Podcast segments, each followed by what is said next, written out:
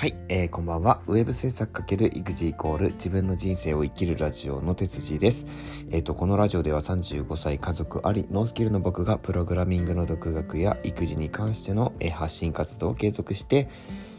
人生を、えー、変えるヒントを配信するラジオです。はい、こんばんは。えー、今日火曜日19ですね。明日給料日です。はい。まあ、どうでもいいんですけれども。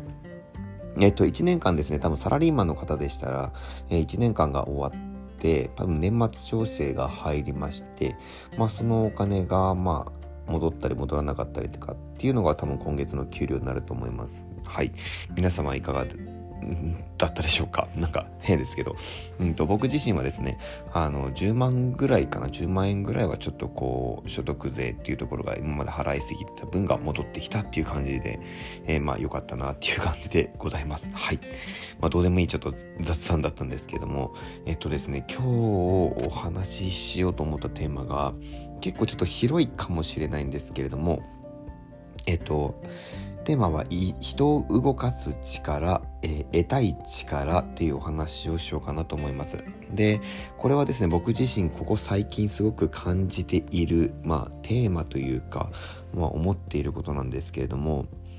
なんだろうな、こう、コロナ禍において自分がね、こう、いかに何も持ってないのかというか、何も力がないなっていうふうに改めて痛感したんですよね。じゃ会社、会社じゃない、会社を解雇された時に、うん、一体自分って何ができるんだろうって言った時に僕自身何もできないんですよね。で、スキルもなければ力もない、影響力もないし、えー、信用してくれる人間もいないというか、まあそんな感じなんですよね。じゃあ、この世界どうやって生きていくっていうふうに、まあ改めて、まあ、常に考えてた時に、いろんなものが必要だなって思ったんですね。で、大まかに言うと、まあ、さっさっき言ったね人を動かす力ですね。これが非常に大切かなと思ってて僕自身が感覚的に感じるものその人を動かす力としては視覚目で見る視覚ですね。で2つ目が、えーと、聴覚耳で聞くです、えー、耳で聞くこと。で3つ目がですね文章です。はい文章。でこの3つが、えっ、ー、とま、僕の中で得たい力と言えばいいんでしょうか、はい、この3つがですね人生を多分変えていくヒントになり得るなというふうに今はすごく思っていて。じゃあ何,、ま何を言うのかっていうと、えまず、ま文章に関しては多分改めてね言うこともないと思うんですけども、えっ、ー、とライティングの技術ですよね。人を動かすためのライティングの技術。で、えっ、ー、と、これは例えば、あの、文章術において、えー、僕もね、あの、人を操る禁断の文章術っていうことで、 Audible で、えっ、ー、と、メンタリスト DAIGO さんの著者、あの、メンタリスト DAIGO さんが書いた本を、まあ、耳でずっと聞いていたんですけれども、えー、この文章術っていうのはすごいなって思いました。何がすごいかっていうと、えっと、文章っていうのは人の想像をかき立てる力があると。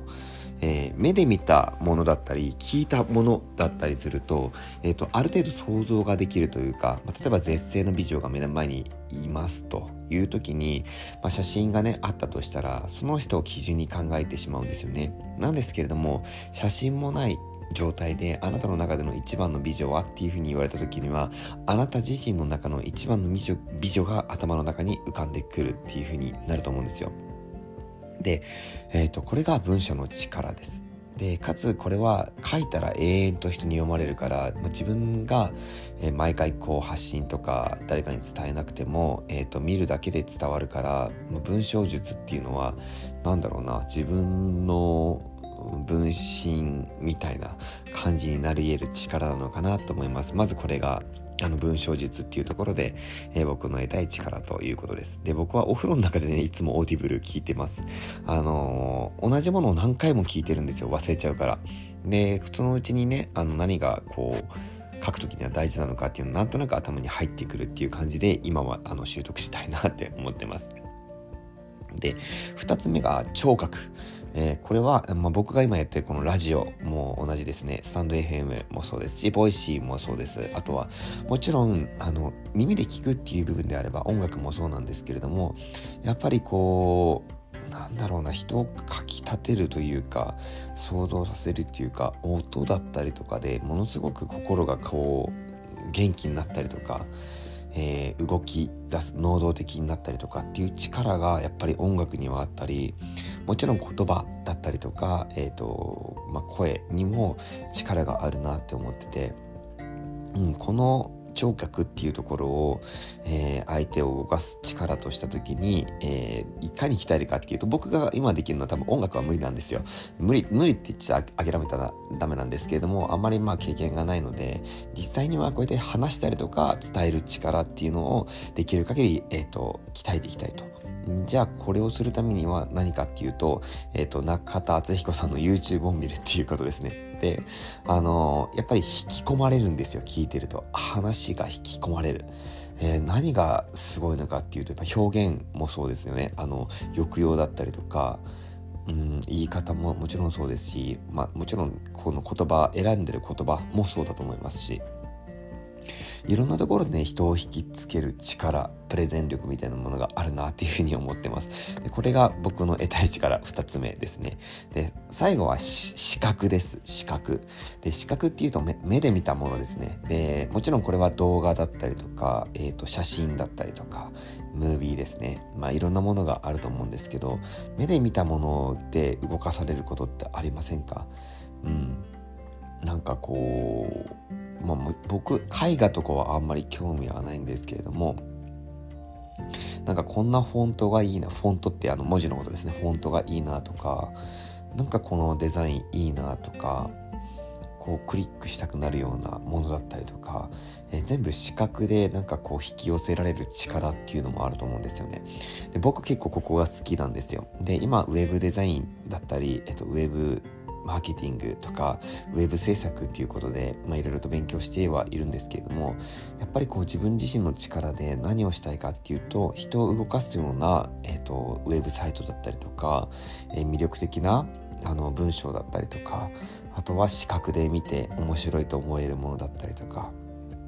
でそれをですねあのまあかきたてることができるような力が欲しいなって思ってます。別にこれは人を騙すとかそういうものじゃなくてなんかこう僕、まあ、結構ベースでねアニメをとかを見たりするんですけどあの新橋だったら「進撃の巨人」とか今「鬼滅の刃」とか人気じゃないですか。で僕は「進撃の巨人」が大好きなんですけれども毎回思うわけですよ。エンディングとかオープニングとかのあのムービーですねだったりとかそれに合わせた音楽だったりとかリズムに合わせた描写だったりとかなんかこう心引きつけるものがすごくあるなって思ってその漫画の世界観とマッチしてるしこれを考えて作ってる人だったりとかなんかこれを選曲選曲してしてる人とかっていうのは本当にすごいな感性がすごいなっていうふうに思ったりするんですね。でこうやっぱり人を書き語るような面白いなって思ったりまた見させたいなって思ったりとかっていう力が、えー、今後でね個人で生きていくため個人で生きるって言ってもちょっと一人で生きていく世界じゃないかもしれないんですけど助け合いの世界だったり村だったりっていうような世界がコミュニティの世界が今後は僕は広がっていくと思います。でこれは、えーと、いろんな著名な方もおっしゃっているんですけれども、まあ、会社に依存するだけじゃなくて自分たちで何かコンテンツを作ったりとかっていうのが今後自分自身がやるべきことなのかなって思って毎日、まあ、勉強してます。はい。で、これがいつか形に、まあ、いつかじゃダメなんですけども、形にしてね、え、ー、と、行動できるまでもう少し僕は時間がかかると思っています。で、これが完成した後にね、どんどんどんどん発信していって、えー、自分の商品というか自分のものを作ってマネタイズできていけばなっていうふうに思っております。はい。なのでその人を動かす力だったりとかあのフォローだったりとかねあのフォローしていただけることあと聞いてくださる方が多いければ多いほどいろんな影響を持つこと影響力を持つことができるっていうことはやっぱり人生においてすごく大切だなっていうふうに思ってます。自分がやりたいこと、求めること、こんな世界にしたい、はい、こういうことがしたいっていうのを実現したいことは山ほどあるけど、じゃあそれをこの世の中でやっていくっていうためにやっぱり人を動かさなきゃいけないなっていうふうに思ってるので、えー、日々コツコツとこう努力しながら、えー、頑張っていきたいと思います。はい。じゃあ今日はこんなテーマ、人を動かす力、得たい力っていうことで、えー、3選ですね。視覚、聴覚、文章、文章力って言えばいいのかな？っていうことでお話をさせていただきました。えっ、ー、と、誰かのですね、参考になれば幸いに、幸いです。ちょっと若干お酒を飲んでるんで言葉があやふわですが、えー、すいません。今日はこちらで終了したいと思います。えー、それではまた明日から頑張っていきましょう。さようなら。